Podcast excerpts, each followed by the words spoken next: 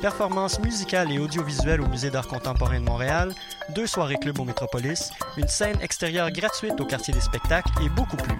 Cinq jours de découverte, d'échanges et d'expériences. Billets et infos sur mutech.org. Pour prendre un verre entre amis, rien de mieux que le bar Grenade au coin de la rue Ontario-Est et Champlain. Le bar Grenade, une brasserie orientale tendance et branchée dans Ville-Marie. Avec nourriture d'inspiration asiatique, c'est l'endroit idéal pour vos 5 à 7 qui se terminent aux petites heures du matin. De plus, venez assister une fois par mois aux soirées luttes de choc.ca. Sans oublier de venir nous voir aux soirées Full Moon Party thaïlandaise lors des soirs de pleine lune. À quelques pas de la station Papineau, pour une ambiance explosive, le bar Grenade au 1603 rue Ontario-Est à Montréal. Vous écoutez Choc pour sortir des ondes.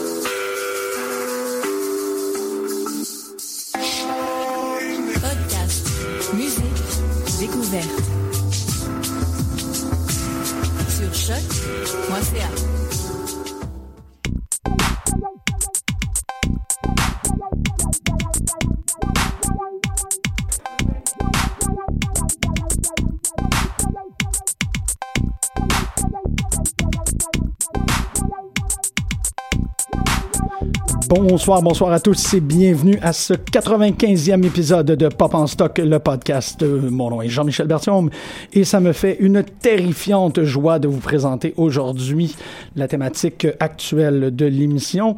Mais d'abord et avant tout, nous devons célébrer cette occasion assez, euh, assez unique aujourd'hui car Hélène et moi occupons le même studio. Oui. Bonjour Hélène! Salut! Ouais, hein, c'est pas, c'est Oui, pas tout à fait le même. euh, non, Hélène est en train de s'ajuster au fait qu'elle est dans, euh, dans le, l'aquarium. L'autre côté. Mhm. Pendant que moi, je suis ici euh, au show, euh, à la console.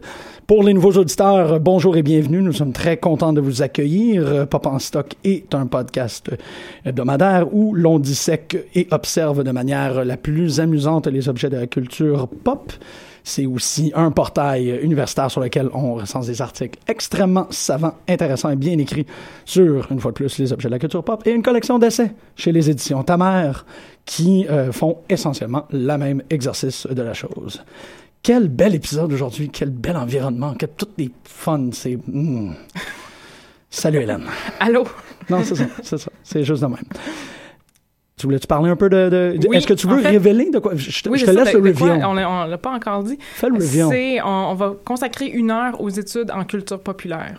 C'est un peu ce qu'on fait tout le temps. Pourquoi est-ce que tu dis ça Oui, même? parce que cette semaine, à, à l'UCAM, c'est l'ACFAS, donc la, la- la- la- le gros colloque euh, où il y a plein de... Le gros congrès, en fait, où il y a plein de petits colloques, dont un lundi dernier, lundi et mardi dernier, qui était sur les études culturelles au Québec. Euh, études culturelles, Cultural Studies, qui est un... un, euh, finalement, une discipline dans laquelle on parle souvent d'objets de culture populaire. Et de demain, jeudi, jusqu'à samedi le 14, ce sera le Popular Culture Association of Canada, le colloque de PCAC, en fait, qui a lieu à McGill. Donc, c'est la première fois qu'ils viennent à Montréal. Ça fait cinq ans qu'ils existent. Et euh, toi et moi allons faire une communication ensemble La vendredi chance qui pleut sur moi, comme un vidéoclip de Little Wayne. là. C'est vraiment comme... Je le sens all over. Ouais, c'est complètement fou. J'ai vraiment, vraiment hâte. euh, euh, en termes d'introduction, en fait, je pense que j'en avais jamais parlé en l'émission, mais tous les... euh, euh, Popular Cultural Popular Culture Association. Donc, Mm-hmm. on en a une au Canada, mais il y en a énormément euh, aux États-Unis. C'est des lieux extrêmement stimulants. Des Euh, colloques comme ça, c'est les meilleurs colloques parce qu'on est, on se sent vraiment en famille. C'est bizarre à expliquer, là. Mm, oui, mais, Mais, c'est la meilleure façon de le décrire. C'est vraiment de, de, de, de ne pas avoir... euh, moi, c'est toujours une de mes plaintes que j'ai par rapport à, à des communications savantes à l'université, c'est que tu tu sais, à la manière de Victor Hugo, là, comme les 100 premiers mots, tu devrais pouvoir t'en débarrasser. Oh non, pardon, c'est Hemingway qui disait ça, que les, les, les 100 premières pages de tout roman, tu devrais pouvoir scraper ça. Ah, OK. Puis euh, parce que c'est à partir de la centième page que l'histoire commence pour de vrai. Puis c'est un peu comme ça, je me sens avec les, les communications académiques, c'est de dire toute ton introduction à ton hypothèse, tu devrais pouvoir scraper ça. Tu devrais pas avoir à expliquer aux gens, bon, mon histoire est devenue assez mythologique sur comment j'ai eu à expliquer qui était Alan Moore dans un colloque de bande dessinée. Mais euh, les, les, les PCA nous permettent Mhm, mhm. d'outrepasser ça puis dire, Oui. OK, le fandom est, est bien représenté dans la salle, on n'a pas besoin sait de... quoi on parle. C'est ça, tu sais, t'as pas. Et ça pour tous les objets. C'est Oui, ça qui oui. est extraordinaire. Les gens dans la salle savent de quoi tu parles, fait que c'est comme. Vite, rends-toi au bon stock. Fais pas Mhm, l'espèce de mhm. comme. Dans ton cas, j'imagine, Motley Crue est un band qui a été. Je le résume en trois phrases. là. Ouais, mais that's, why you're pro. J'ai fait un petit solo guitare. Donc euh, c'est ça, c'est fantastique parce que aujourd'hui on est, ben en fait demain c'est là où on va se rencontrer là. La phase Oui. qui est comme le, le gros problème, puis la- le PCC PCC à McGill. Ouais, ouais, ouais. à mon avis là. Ben, ça dépend de quel colloque en études culturelles. À, à, à la phase dont tu parles de ça, parce que euh, lundi et mardi, il y avait le colloque euh, entre amis, vraiment, de d'un labo qui s'appelle le CPCC, qui est euh, Culture, Pratique, Sens et Critique. Ah ouais? CPCC comme à l'Université de Montréal en communication. C'est là, moi, que j'ai fait ma maîtrise sur euh, les représentations de gender euh, dans les compétitions d'air guitare. C'est, la manière dont ça fonctionne, c'est qu'en fait, euh, c'est un labo, là, mais euh, les, euh, en fait, qu'est-ce que c'est des profs qui sont responsables de labo, mais c'est pas un centre de recherche au sens où c'est subventionné. C'est plus comme une espèce de euh, de, de, de petit réseau qui s'organise autour de profs et à ce Ah. moment-là, ça crée une espèce de communauté. Et le CPCC existe depuis 20 ans et, et c'était dans le cadre de, de célébrer un peu, finalement, souligner cet anniversaire-là. Et c'est vraiment un labo qui s'inscrit dans les euh, dans la dans la mouvance des cultural studies. Ouais. Donc pour ça. C'est un, un biker gang académique en gros. Là. Ouais, Tout le monde a le blason en arrière. Ouais, Comme dans Warriors, là. ils se call out à minuit dans le métro. Euh, On n'est pas seul pour. non, euh, c'est ça, six minutes. pour parler euh, de ça. Ouais. On, Il y a on- deux autres personnes avec nous. Au cas où vous n'avez pas entendu les, les, Les ricanements, oui. Hélène, je te laisse présenter notre première invitée. Megan Bédard, qui est. En fait, moi, je suis pas sûre parce que tu es associée comme Alexandre Poirier, qui est en jeu vidéo. Donc, toi, tu es en littérature. Oui, je suis étudiante en la maîtrise en études littéraires à l'UQAM. À l'UQAM. Ici. Oui, je fais mon euh, mémoire sur Alien. Ah, OK. OK, parfait. Et dans la façon la plus fascinante que tu peux faire un mémoire sur les liens. On va en parler. On va Ah en oui, parler. ben on va faire une soutenance, on va, tu sais, on, Oh oui, on tout- va avoir toute le- la totale. Et on a aussi Fanny Demel qui, euh, en fait, tu sors, t'es tout fraîchement sorti d'un gros colloque que tu as organisé, Femmes Ingouvernables. Absolument. hein. Ah oui, je t'ai entendu parler. Le gros OK, oui, colloque oui, oui, oui. Femmes ingouvernables. Oui, tout à fait. En fait, qui a eu lieu les 4-5 mai dernier, euh, qui a été enregistré d'ailleurs par l'OIC. Hein. Donc, euh, vous allez pouvoir avoir la chance d'écouter ce magnifique colloque euh, éventuellement hein, sur la plateforme. Donc, euh, C'est pas peu dire. En fait, on, on dit toujours, ah, vous allez avoir la chance de réentendre en rediffusion euh, la performance de London Brathwaite. Non, non, véritablement, dans ce cas-ci, on a la chance de pouvoir le faire parce que ça un colloque à succès euh, et qui a des idées extrêmement euh, exportables. Tu sais, c'est vraiment comme, il faut que tout le monde, ça aurait été le fun que tout le monde soit là. Absolument, c'était comme un gros must euh, justement. Je pense en études culturelles, bon, c'est- le, le colloque s'intéressait aux figures de femmes ingouvernables en culture populaire actuelle, donc c'était on ne peut plus interdisciplinaire. Je veux dire, on a eu vraiment de tout. Je pense que euh, Jean-Michel, tu peux témoigner, on avait eu vraiment le toutes les disciplines possibles, imaginables et même plus encore de la performance. Donc c'était vraiment absolument foisonnant en idées. Euh, je pense qu'en fait, oui, ce colloque-là a été conclu, mais qui va ouvrir sur Ah oui. projets euh, éventuellement. Ben, vous ça, avez déjà un peu commencé en Oh, faisant oui. euh, les, parce que ça pullule une bonne idée. Là, je reviens à Victor Hugo. Là, il n'y a rien qui peut tuer une, une- une idée qui arrive à point. Mm-hmm. Euh, c'est vraiment ce que vous avez fait. Là. Vous avez présenté quelque chose. Vous avez dit, je pense que cette curiosité-là peut attirer des gens. Puis, je sais pas si vous avez prévu autant de gens, euh, mais il y en a eu énormément. On a été assez Ouais. surprises en fait. On a vu en fait, on avait créé l'événement Facebook. Hein, Oui, il y a, oui. il y a un, il y a un- un petit moment déjà et on voyait justement les gens qui s'intéressaient, qui s'accumulaient, qui nous posaient des questions et ça n'arrêtait plus. Mm-hmm. et comme de fait, le, le- la salle, la salle des boiseries était pleine durant les deux journées qu'a qu'a duré le colloque. Donc, euh, on, on peut témoigner qu'il y a vraiment un vif intérêt euh, pour, Oui, pour ces, figures-là. Et C'est euh, c'est assez fascinant et assez encourageant en fait aussi. Et sur quoi tu fais ta- ton doctorat? Oui, donc je travaille sur les figures de femmes guerrières dans la culture populaire actuelle. Donc je m'intéresse euh, à divers médiums.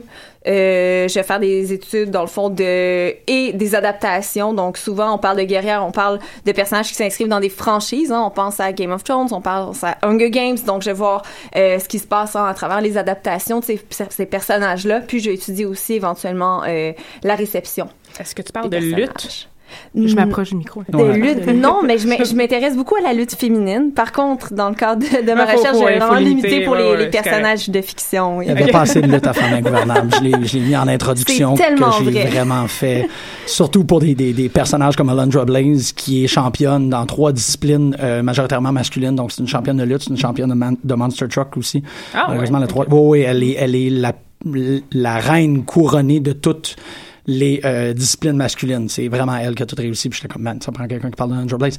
Euh, T'es aussi la responsable du dossier sur Pop en stock euh, par Oui, rapport aux femmes guerrières. effectivement. Donc, avec Oui. Joyce. Fait qui que a- Joyce était ma co. euh, ben, en fait, on, on s'appelle nos âmes sœurs de recherche. On s'adore, moi et Joyce. On, on travaille super bien ensemble. Donc, allô Joyce, oui, Ouais. je t'aime.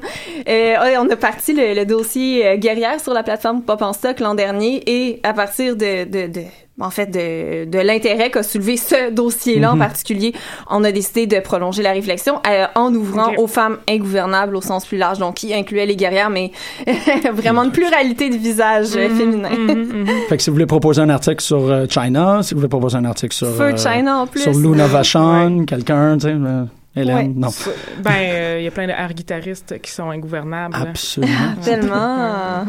Mais en même temps, euh, c'est pas pour rien qu'on t'invite ici, c'est pas pour rien qu'on invite euh, Megan aussi. Euh, Hélène, toi, c'est la façon que tu, c'est, ta vie, c'est comme ça que tu vis essentiellement ton existence.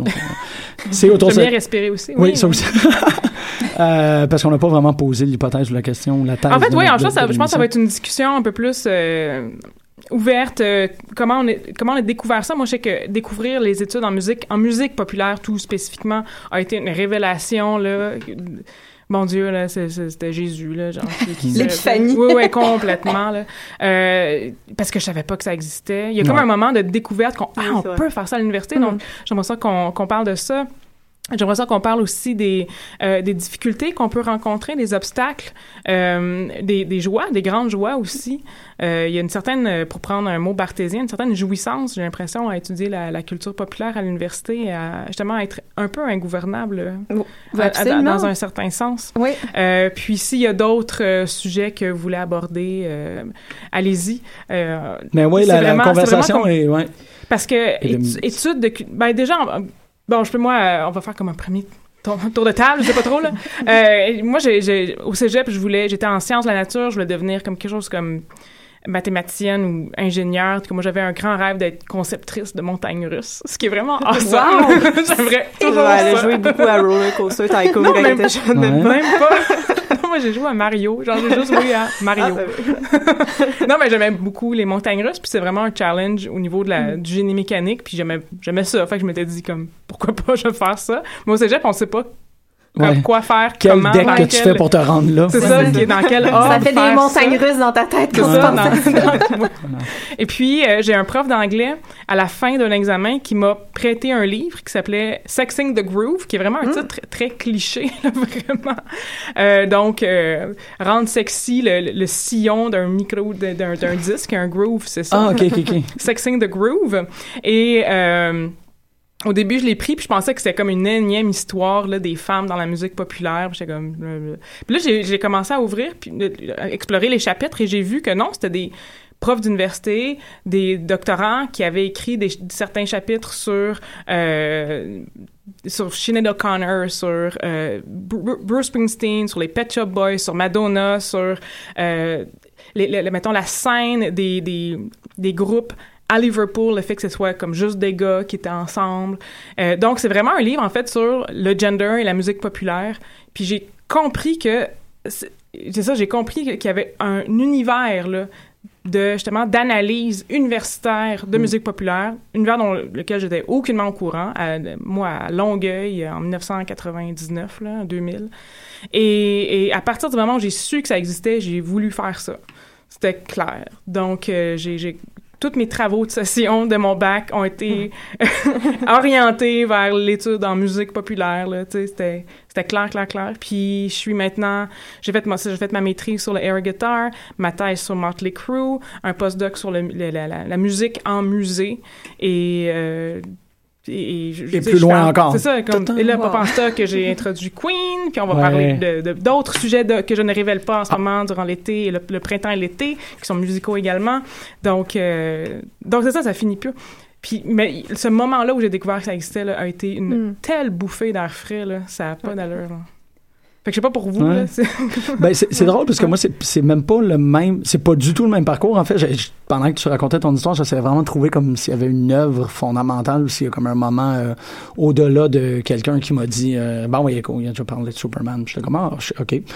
Euh, mais c'est plutôt comme un, une ingouvernance à ma manière, là, parce que bon. ça s'applique pas. là. Mais euh, tu sais, c'est de continuellement J'aime beaucoup l'université, j'aime beaucoup euh, toute cette idée-là de propagation du savoir, j'aime beaucoup parler des affaires que j'aime et euh, fondamentalement d'en parler pour m'assurer que la personne en face de moi l'aime autant que moi à la fin de la conversation.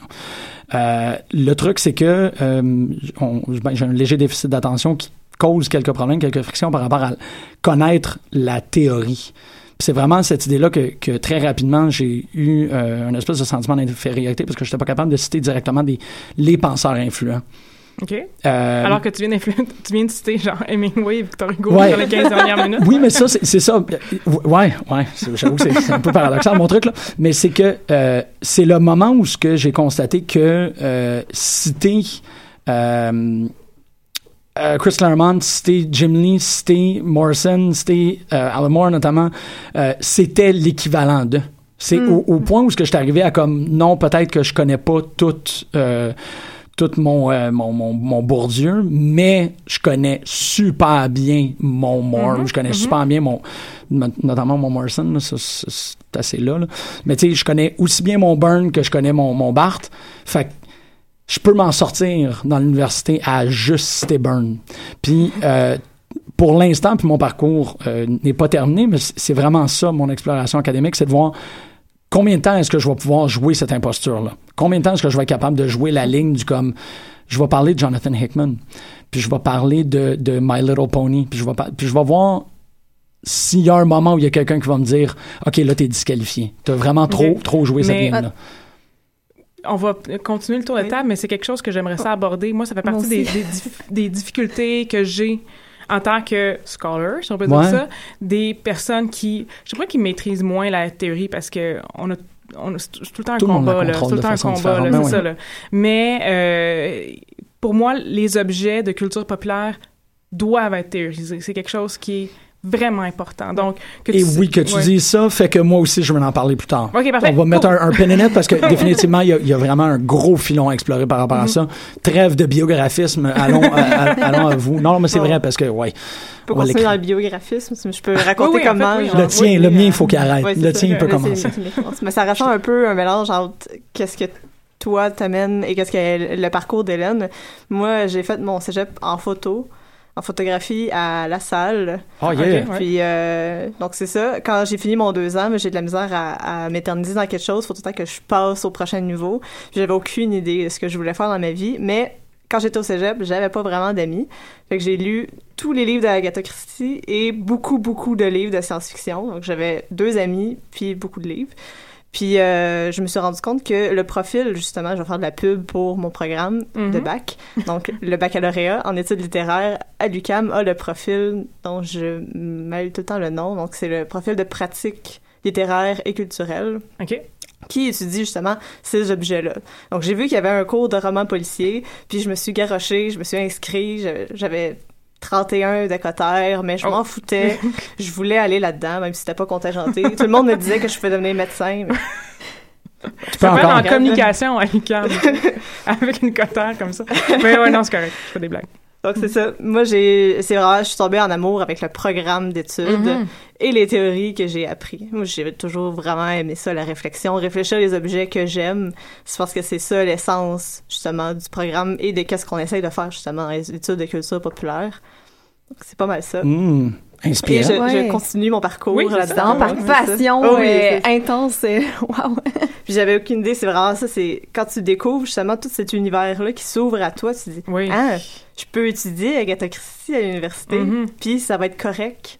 Il y a personne, ben, en fait, dans le programme, c'est correct. Là, après, ça vient, on, on va en reparler plus tard, Ouais. là, les, Ouais, les difficultés d'essayer de sortir justement de notre petite famille euh, d'études de culture Mhm, pop. là. mhm, mhm. Donc, D'autant plus, tu sais, qu'on entend, on n'entend pas tant que ça parler, tu sais, que souvent quand on pense aux études littéraires ou aux études euh, de littérature française, c'est, c'est comme un pan obscur dont on Ah oui, n'entend c'est pas ça. souvent parler, donc encore plus quand on a cette révélation-là de « Ah, ça existe, puis on peut l'étudier », c'est tellement comme, juste tellement beau. Ça, me fait, ça me fait toujours penser, à chaque fois, à chaque fois qu'on en parle, ça me fait penser à une introduction de Marc Orgeneau, donc qui a fait un, je me souviens plus du titre exactement, du recueil de plusieurs de ses articles. Puis, dans son introduction, dans les premières phrases, il dit « Les études littéraires, c'est le seul domaine universitaire qui rejette d'emblée, sans même se poser la question, 95% de son corpus. Tellement Ah, bon. c'est euh, ouais, bien, bien exprimé. je connais assez- je connais les études, les études littéraires vraiment par la bande. Moi, j'ai jamais étudié en mais ça On peut aussi s'interroger là-dessus aussi, co- comment ça se fait qu'à l'UQAM, qu'est-ce qui fait que les études de culture populaire ont émergé en littérature, Mhm. plus particulièrement. Oui, Ouais. oui, tout à fait. Ouais. Tout à fait. Par nécessité. Si- À non, mais pourquoi avis. pas en communication? Ouais, pourquoi pas en sociologie? Exactement. Pourquoi pas en histoire? Je sais pas. Là. Pénénette, on Oui. y reviendra. Oui. On a...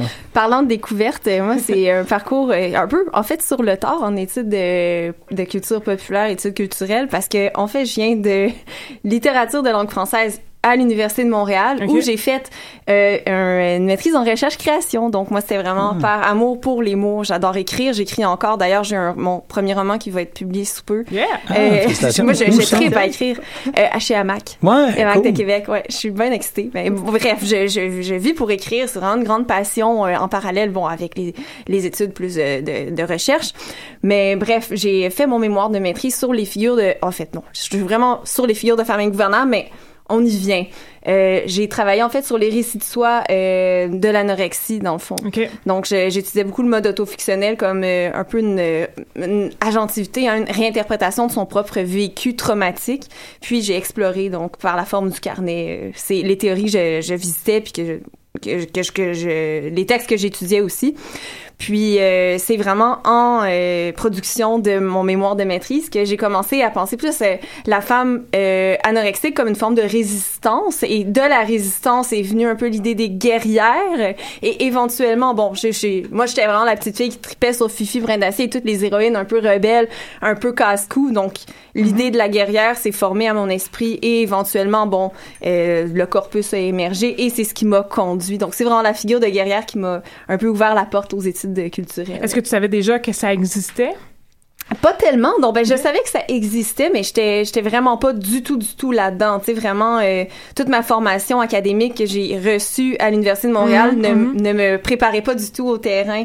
Euh, auquel j'allais avoir à, à- à visiter en Mhm. fait durant euh, durant mon doctorat donc j'ai vraiment euh, j'ai j'ai vraiment commencé là presque à zéro euh, en arrivant ici OK. Mais il y a...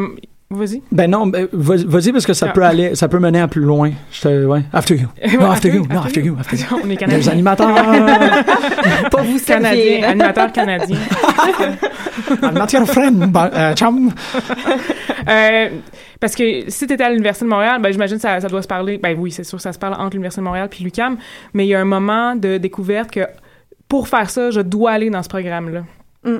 Est-ce qu'il y, a- est-ce qu'il y a eu un tel moment? Oui, oui, en fait, euh, ce qui est arrivé, je travaillais avec Claire Lejeune, avec qui j'aimais beaucoup travailler en création.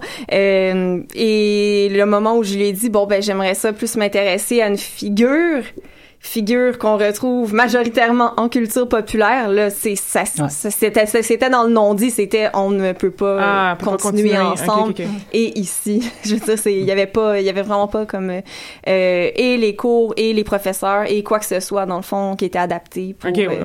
pour ça. Donc, Ouais. euh, puis en même temps, j'étais vraiment très contente de m'en venir à l'UQAM, de pouvoir travailler avec Samuel Archibald.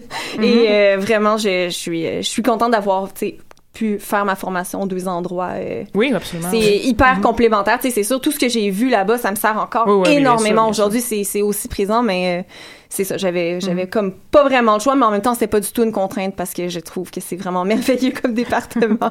Mais c'est aussi, euh, il faut quand même remercier l'UDM par rapport à ça parce que euh, c'est arrivé, à mon avis, trop souvent que des étudiants décident d'orienter leur recherche vers des euh, objets de la culture pop, mais que les départements et les composants de ce département-là, les professeurs et tout, euh, s'improvisent en quelque sorte des experts et finissent par causer plus de tort à l'étudiant qu'autrement. Fait que je connaissais pas ton parcours. Je suis vraiment content que euh, que la dame que Elle a vraiment fait comme non, je m'excuse, ça je pourrais pas.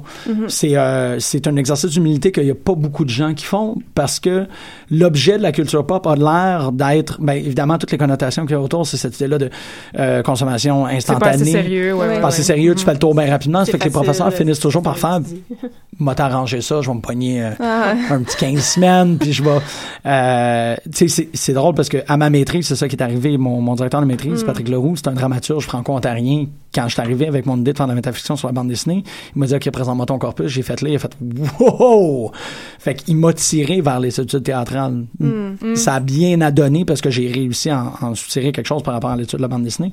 Mais, euh, ça aurait pu virer tout croche. Fait que je trouve ça vraiment, c'est très, très... C'est euh, délicat, c'est c'est c'est délicat, c'est d'accepter la limite aussi, puis de reconnaître que c'est que c'est un objet en soi, que c'est un univers en soi, qu'on peut pas juste justement comme tu le dis très bien s'improviser, juste arriver faire comme ok, mais Ouais. euh, Puis surtout, puis c'est pour, pour reconnecter un peu par rapport à ce qu'Hélène a disait, euh, il y a une tendance euh, académique, puis là, je sais pas si vous allez hacher de la tête, si vous allez me crier après, là, mais à, à vouloir, euh, ou à peut-être, bon, c'est un réflexe, fait que tu veux pas grand-chose, ça fait juste se faire tout seul, euh, normaliser les objets de la culture populaire avec des connaissances euh, académiques traditionnelles.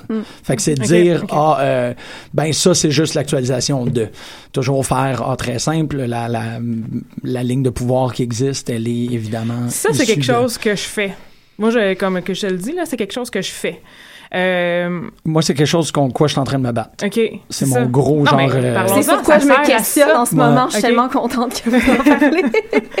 Non, mais c'est pour ça que l'épisode existe. Ouais. Euh, pour moi, c'est vraiment important de, c'est ça, comme je l'ai dit tout à l'heure, de théoriser. ouais. Puis, Ben, mais c'est pas une question de prendre n'importe quelle théorie. Non, mais non. Ça. Absolument pas. Une théorie, comme je l'ai souvent dit, comme je l'enseigne, c'est une paire de lunettes qu'on met. Donc, on voit la réalité à travers ça. Donc, puis moi, mon, un de mes auteurs préférés, c'est Bourdieu. Je le maîtrise bien, ça va bien. Comme, c'est un sociologue aussi, c'est, c'est pas des études littéraires, mais tu sais, Mais il est utilisé là aussi. oui, oui. Ah, c'est vrai, parce qu'il a beaucoup travaillé la, la, la- la production euh, Ouais. artistique, tout ça. Et, euh, et mettons que euh, il y a Motley Crue, je vais prendre mon parce que je l'ai déjà utilisé. Motley Crue, ils se positionnent eux-mêmes dans le champ du rock. Ils disent que, à travers un peu les anecdotes, ils disent évidemment qu'ils sont les égaux et le- le- le- dans la famille de bands compose de, de, de, bands genre Rolling Stone, Guns N' Roses, Aerosmith. C'est comme une, ils ils s'insèrent vraiment dans ce champ-là. Et là, quand on dit champ, c'est sûr qu'on amène tout le côté bourdieusien. Et c'est comme ça que je l'avais pris. La manière dont ma thèse était con- construite, c'est que je prenais, il y avait comme sexe, drogue, rock'n'roll, puis je prenais des anecdotes, puis chacune des anecdotes, j'ai, je voyais comme ah ça on peut, tu sais comme on peut mieux comprendre ça à- comme ça. Ça on peut. Fait que ça, ça donnait une thèse aussi un peu euh, qui allait dans plusieurs sens. C'était volontaire de ma part, mais chacune des anecdotes était théorisée, à Théorisée, quelque- à ça, ouais. part. Bourdieu pouvait revenir euh, dans plusieurs chapitres, mais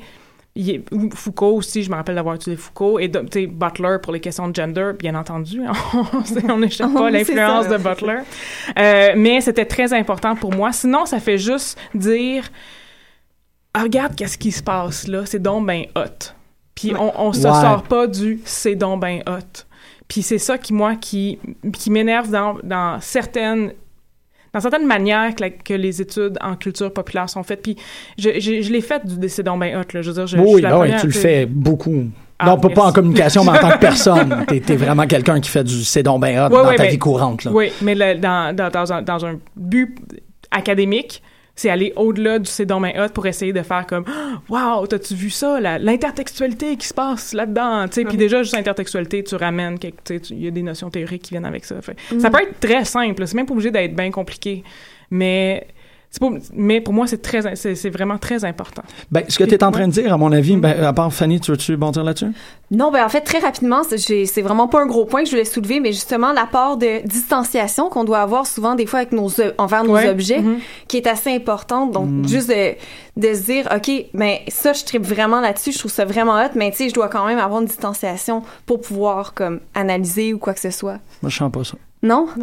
Mais en même temps, j'ai réfléchi beaucoup à cette question-là, puis je pense qu'on va peut-être pouvoir en parler plus dans l'émission qu'on va faire sur Oui, l'émission 100. l'émission numéro Ah, 100, oui, l'émission surprise, l'émission mystère. Donc, euh, mais c'est aussi, je pense que la distanciation, c'est une chose, mais en tant que fan avant d'être une, euh, une, Une acad- académique, ouais. une académique, euh, je pense que la- justement notre double position à la fois de chercheur et de fan nous permet de repenser notre position de fan en fonction des critiques qu'on a pu assimiler à l'université. Donc on peut apprécier notre objet, mais aussi avec la distanciation critique que l'université apporte. La distance n'est pas nécessairement dans, entre nous et l'objet, mais plus dans la réflexion qu'on a Non. en tant que fan. Ouais, Ouais. tout à fait. Ouais, puis c'est ça, ça c'est quelque chose qui se développe, qui se raffine Ouais. avec Mhm. la présence de théorie et tout. Euh, moi, c'est plutôt par rapport à la, la valorisation, la justification des objets de culture populaire à travers la théorie que j'ai comme Ah, mon gros nerf de guerre de Mhm. je me fâche quand euh, quand on va dire par exemple qu'un objet euh, de culture pop est théorisable donc valide. Mhm. Euh, sais, c'est là où comme, je commence à vraiment virer fou, c'est quand on dit, euh, ou même quand on dit pas ça, mais qu'on présente un objet puis qu'on et que on a simplement à dire ah ben ça c'est l'illustration de la fin des grands récits. Puis là tu t'en vas. Ah oui, non, quand tu fais ça, Ouais, c'est ça. ouais. Non, et c'est aussi offusquant à un certain Oui, point. oui, c'est oui. c'est euh, pour moi égal à infantiliser l'objet. C'est simplificateur aussi. Oui, C'est de absolument. dire c'est un objet de culture populaire, donc c'est simple. On plaque une théorie sur quelque chose, puis ça veut rien dire. Mais qu'est-ce qui est intéressant C'est justement, c'est oui. d'étudier aussi la tension entre les deux. Pourquoi des fois des objets de culture populaire résistent à certaines théories? Qu'est-ce qui fait que la Ouais. théorie ça ça fonctionne pas Il y a Mhm, quelque chose oui, qui fonctionne oui, pas. Puis Mais ça, Je- avec cette réflexion-là, on peut aller plus loin. Ouais, c'est ça. C'est ça qui est important. Parce Oui. que je, moi, je, moi, je suis d'accord pour la, la théorie, c'est comme une paire de lunettes que tu Mhm. mets, mais il y a aussi le fait que certains objets de culture populaire, puis c'est ce que je fais dans mon mémoire, Ouais. peuvent nous éclairer sur des nouvelles théories. Oui, Donc, absolument. Mm. en étudiant, si j'utilise mon exemple, en étudiant le xénomorphe de Alien et ses mécanismes de reproduction, à partir de ça, je peux étudier comment les franchises transmédiatiques se- Oui. deviennent plus complexes, euh, s'étendent sur plusieurs médias. Mais je pourrais pas faire ça à partir euh, d'un texte classique euh, de littérature. Mhm. C'est vraiment l'objet qui détermine la théorie qui va se ressortir de ça. Oui, ça, c'est une Ouais. posture épistémologique. Ouais, c'est ça. euh, c'est exactement ça qui, me dérange de tu sais j'ai l'impression qu'avec la venue des euh, de l'étude sur l'objet de la culture populaire euh, c'était le fun peut-être dans les dix premières années de reculer sais, de dire ben j'ai le droit de parler de Superman parce qu'Echo a parlé de Superman puis là de fouiller tout le monde de dire ok ben Merleau-Ponty a parlé de ça, ça fait que c'est cool, puis là, d'aller chercher comme tes autorisations, mais euh, là, on n'est plus là. Là, on est littéralement dans l'air que Megan vient de Mais je, je le vois pas comme une autorisation, personnellement. Ça l'a été longtemps. OK. Et c'est des, c'est des roues d'entraînement qui sont très difficiles à enlever du vélo. C'est peut-être une différence euh, majeure, justement, entre études littéraires, que vous êtes devant Ouais, moi ouais, en plus, Ouais.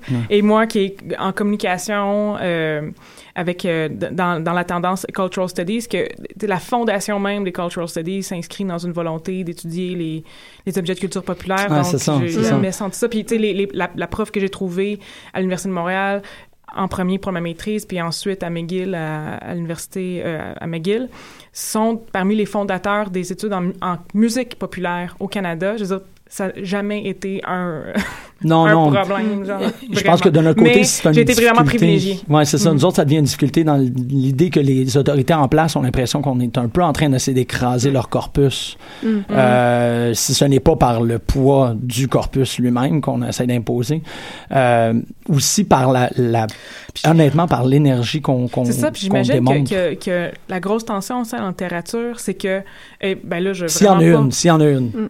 Oui, mais que c'est un programme qui est, c'est ça, pas besoin de cotant pour rentrer, qui est, un, ben, je dirais pas en déclin, mais les inscriptions doivent être moins nombreuses que genre Non, dans non, une école de euh, business, là, tu sais. Ben, Que- c'est que assez, l'ESG, euh, c'est un programme assez euh, populaire. OK, OK, bon, ben, je- parce que Je pense, dire que, que, je pense pas le que les fait inscriptions sont en que- déclin, même je trouve qu'il y a OK, plus mais le fait, c'est peut-être parce que Samuel et Antonio sont là aussi qui ont, qui ont insufflé un, Mhm. Un, un vent de renouveau, non? Et? Martine. Et Oui, euh, non, non, il y, a du- il y a quand même beaucoup de jeunes Oui, gens qui sont Ben, Il y en a rentrés. une bonne cohorte. euh, ouais. Ouais, C'est ouais, un ouais. énorme département aussi. il y a- Ouais. Ça Ouais. va dans Ah, ben, tous les sens. Oui, c'est effectivement. Ben, je pense que plutôt, toi, en quoi, à, à quoi tu es en train de. Pas à quoi tu es en train de penser, mais à, à mon avis, de quoi tu penses, c'est le doc en sémio. Je pense que le doc en sémio a eu un, un- des très, très gros problèmes d'admission, très grandes difficultés de, de recrutement. recrutement, mais aussi parce que les gens sont pas familiers avec la discipline elle-même. Mm.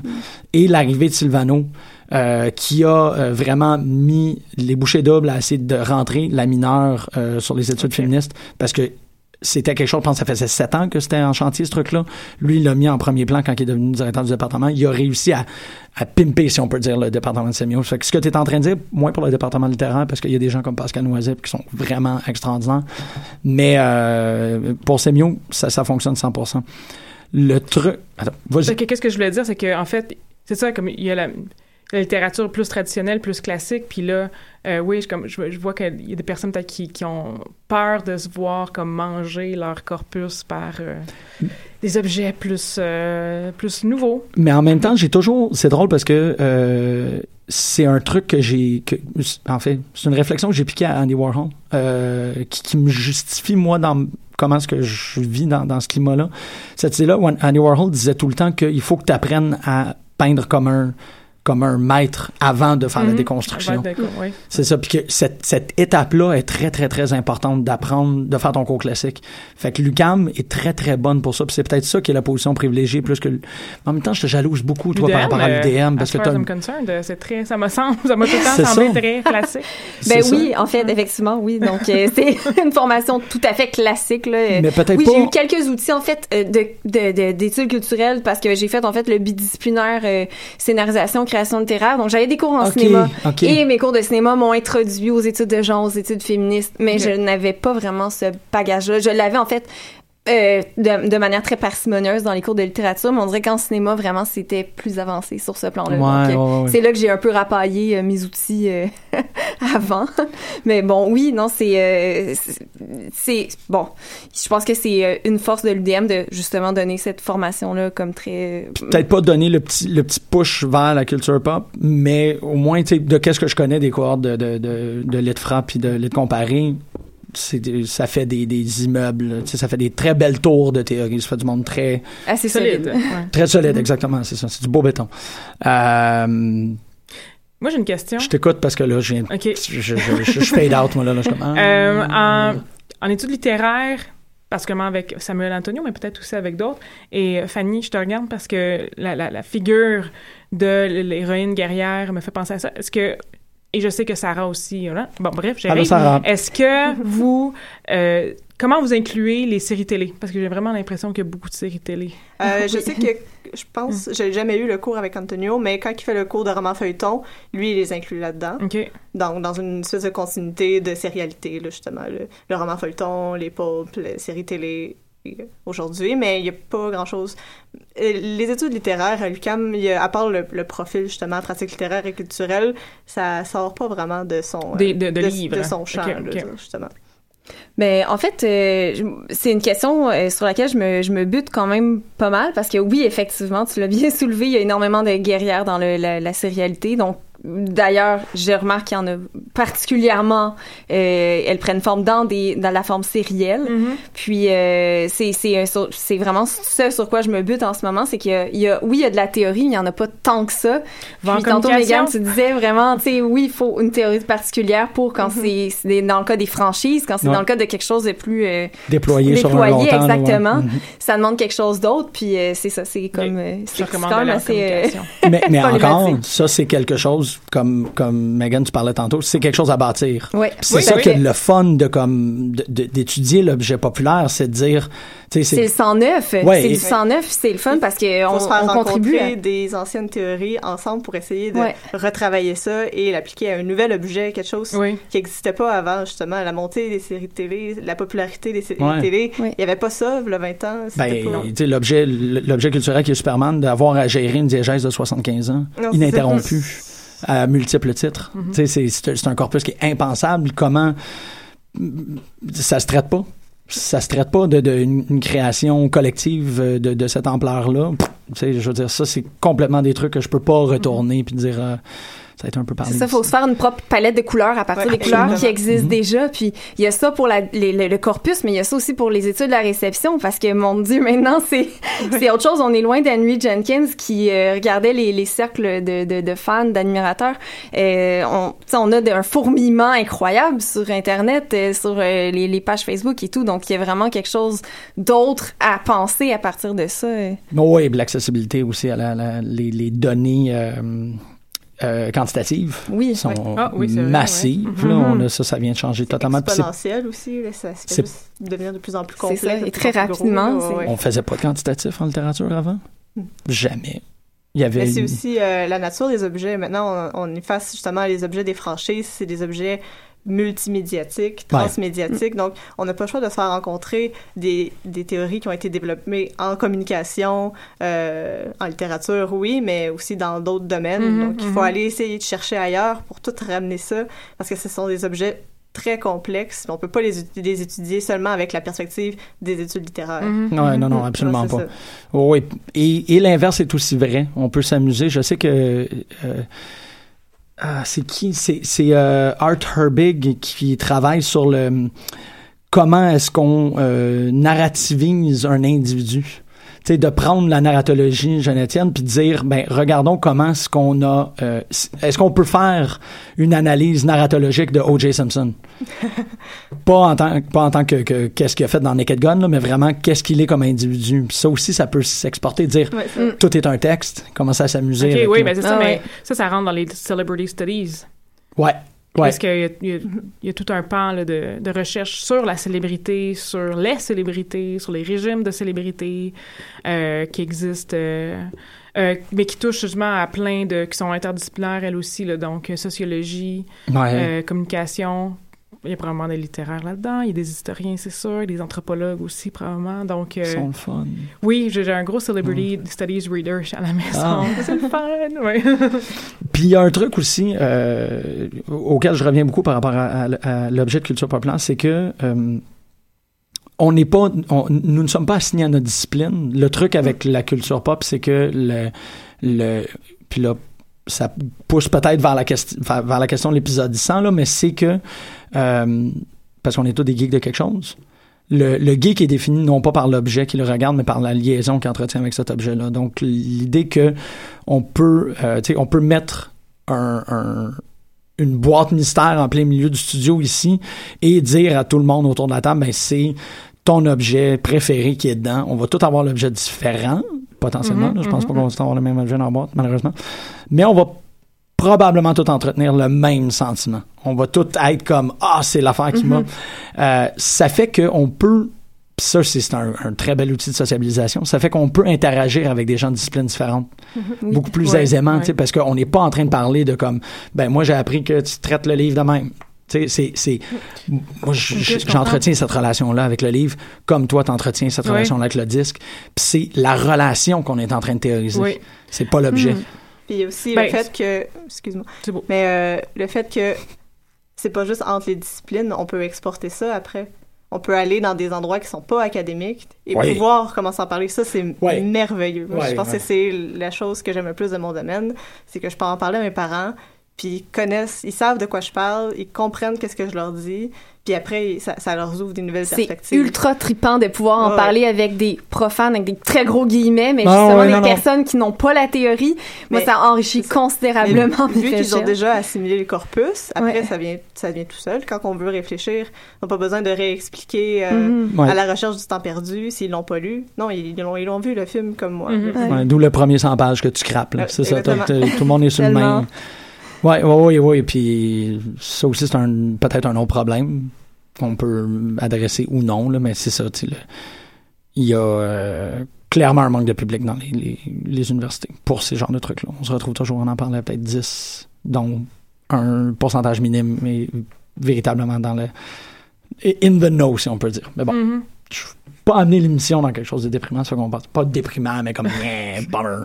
Non, on va aller ailleurs. Debbie Downer. En même temps, c'est- ça, fait drôle de dire ça quand la semaine dernière au Ouais. colloque, qui Effectivement. Oui, c'est c'est c'est ça qui est toujours surprenant. hein. Il y a comme des choses que ça, oui, puis euh, il y en a d'autres, c'est un peu dans le.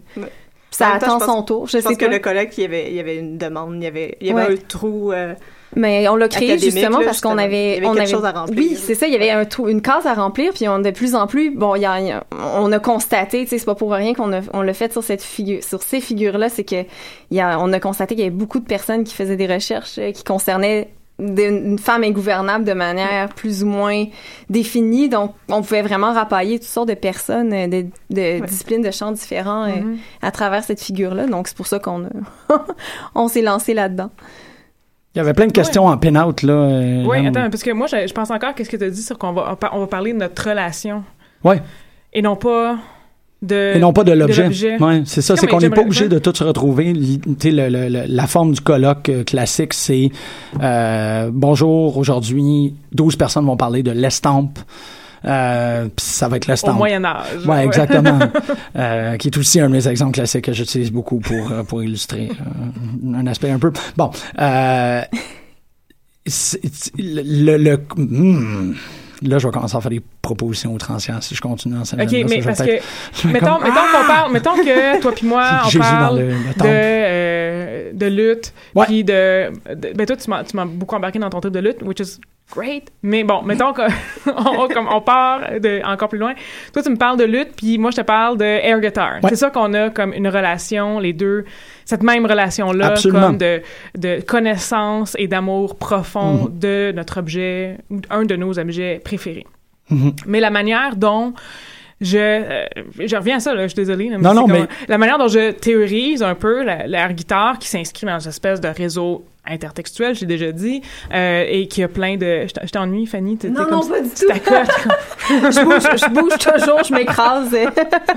dans un espèce de réseau intertextuel où, euh, qui, qui est très... euh, euh, qui, qui est extrêmement révélatrice de la, de la, man- de la dynamique même de la culture rock, c'est-à-dire que tout s'empile sur qu'est-ce que font, qu'est-ce qu'ont Ouais. fait les autres.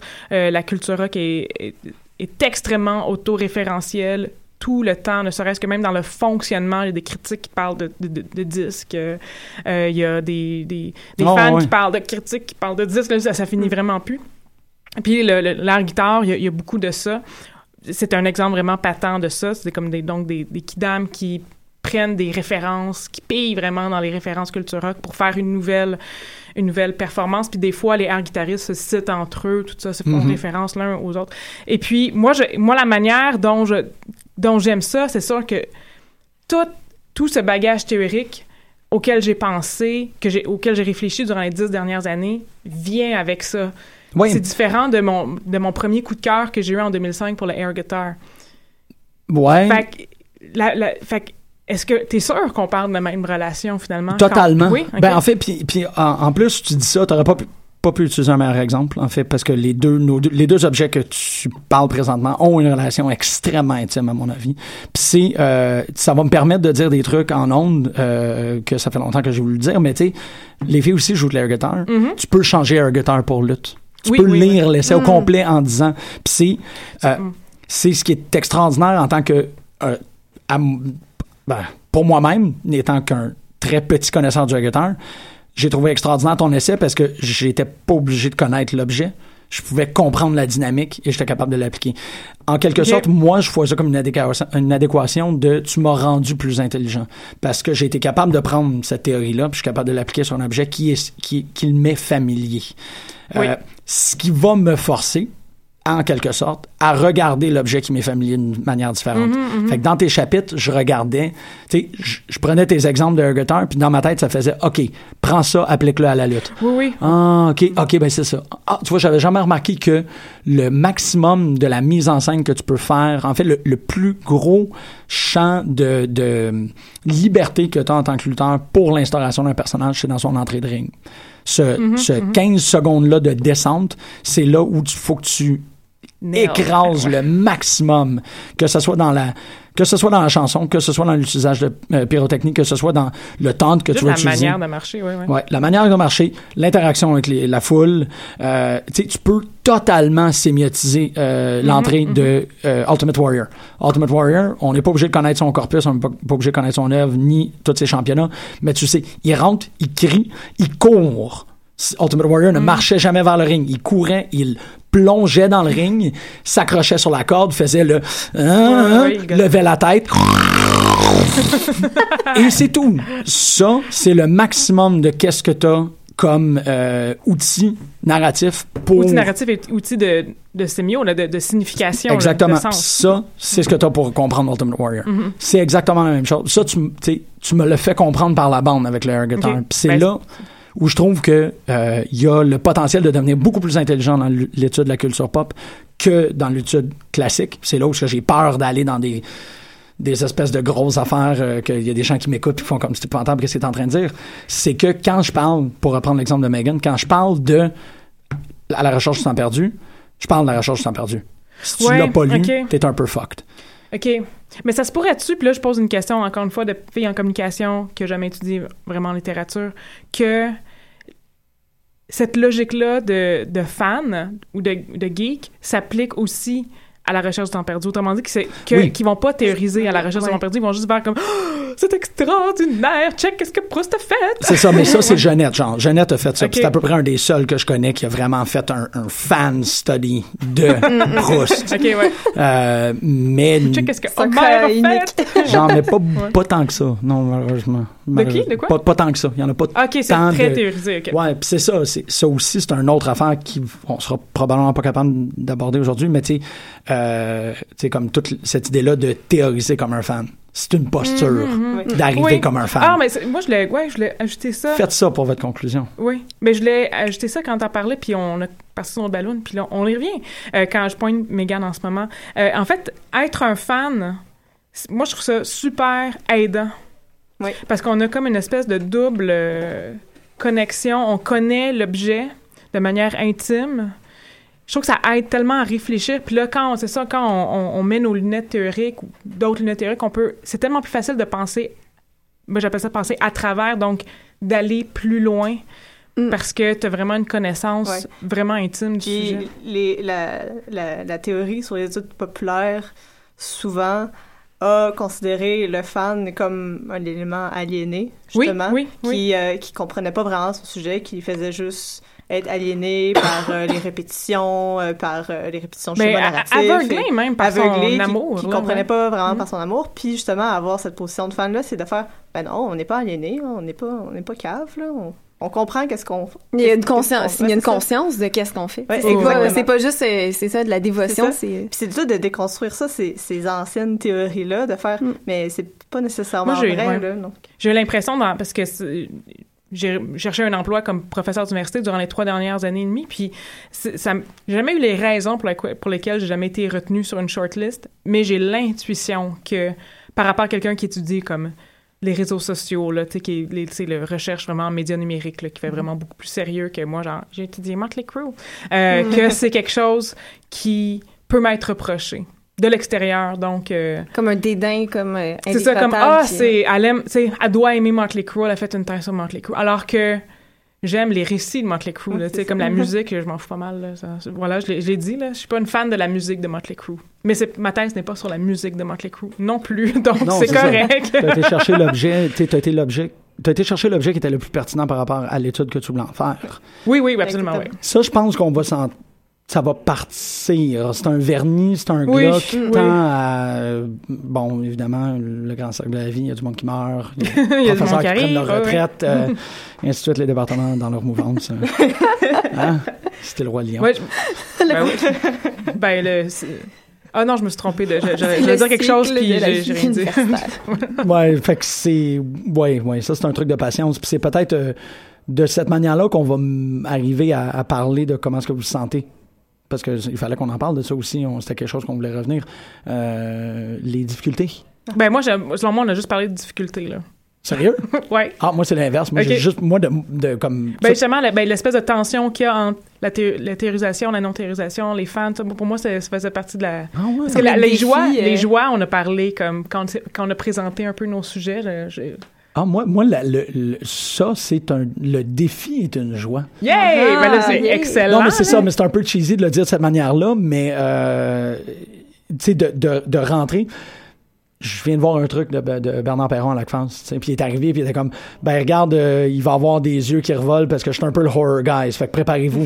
puis il y avait une prof de l'UQAM qui était vraiment comme, qui me regardait, qui tournait le regard, puis qui voulait pas regarder les, Ah ouais. les slides, était juste, dis-moi quand ça va être fini. puis moi, je regarde Bernard, je suis comme, yeah!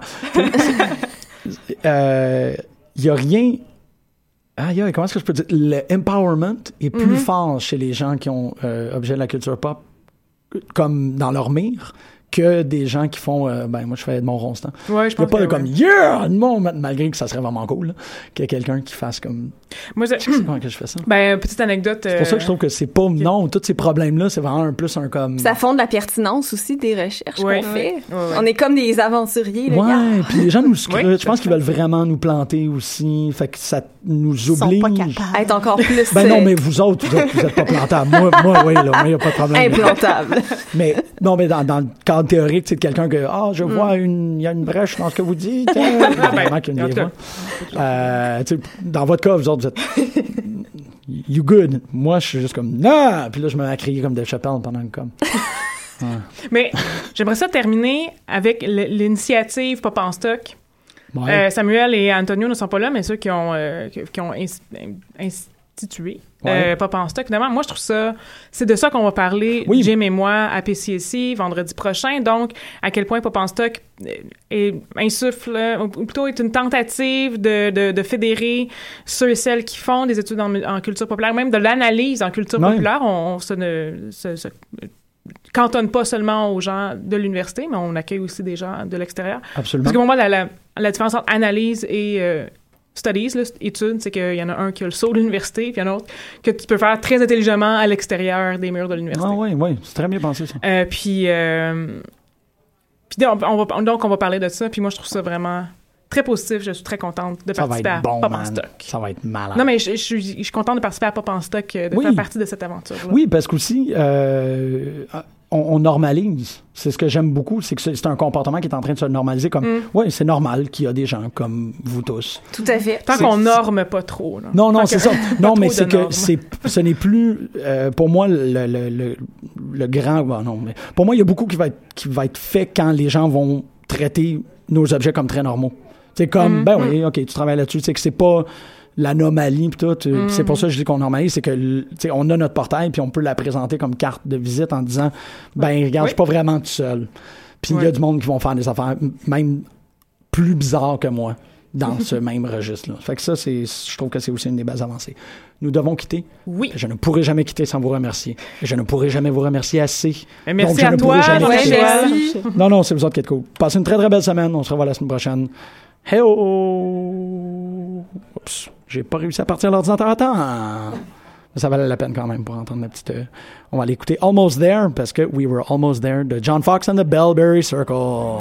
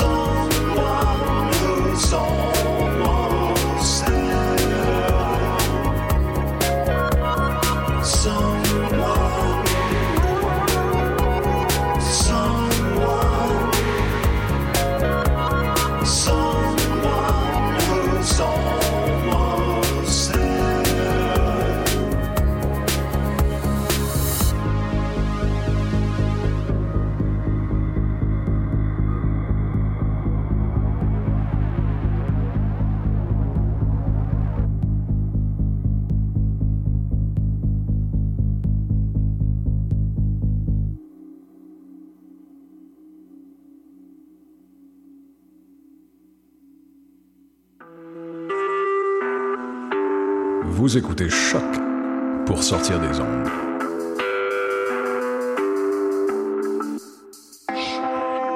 Podcast, musique, découverte. Sur choc.ca. Funk shit for that ass. What a dang!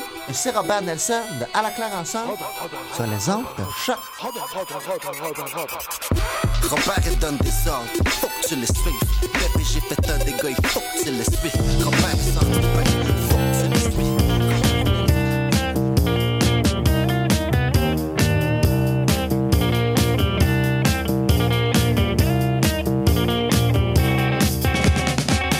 Time ain't pretty, time ain't fair. We're just spinning se tiendra du 1er au 5 juin et mettra en vedette plus de 100 artistes originaires de 20 pays, dont Function, Dasha Rush, Barak, Aisha Devi, Tim Maker, Francesco Tristano et Jérémy Gara. performances musicales et audiovisuelles au Musée d'art contemporain de Montréal, deux soirées club au Métropolis, une scène extérieure gratuite au quartier des spectacles et beaucoup plus. Cinq jours de découverte, d'échanges et d'expériences. Billets et infos sur mutech.org.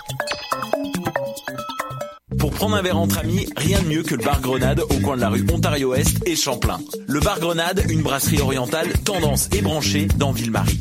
Avec nourriture d'inspiration asiatique, c'est l'endroit idéal pour vos 5 à 7 qui se terminent aux petites heures du matin. De plus, venez assister une fois par mois aux soirées luttes de choc.ca. Sans oublier de venir nous voir aux soirées Full Moon Party thaïlandaise lors des soirs de pleine lune. À quelques pas de la station Papineau, pour une ambiance explosive, le bar Grenade au 1603 rue Ontario-Est à Montréal. Vous écoutez Choc pour sortir des ondes.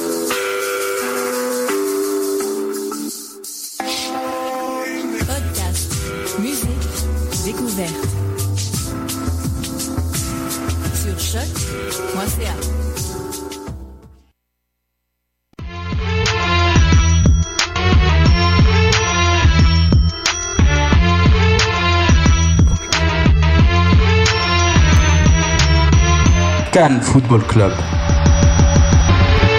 L'alternative foot.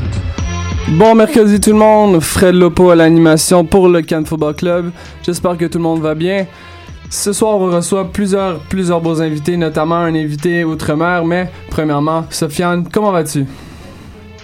Salut tout le monde, comment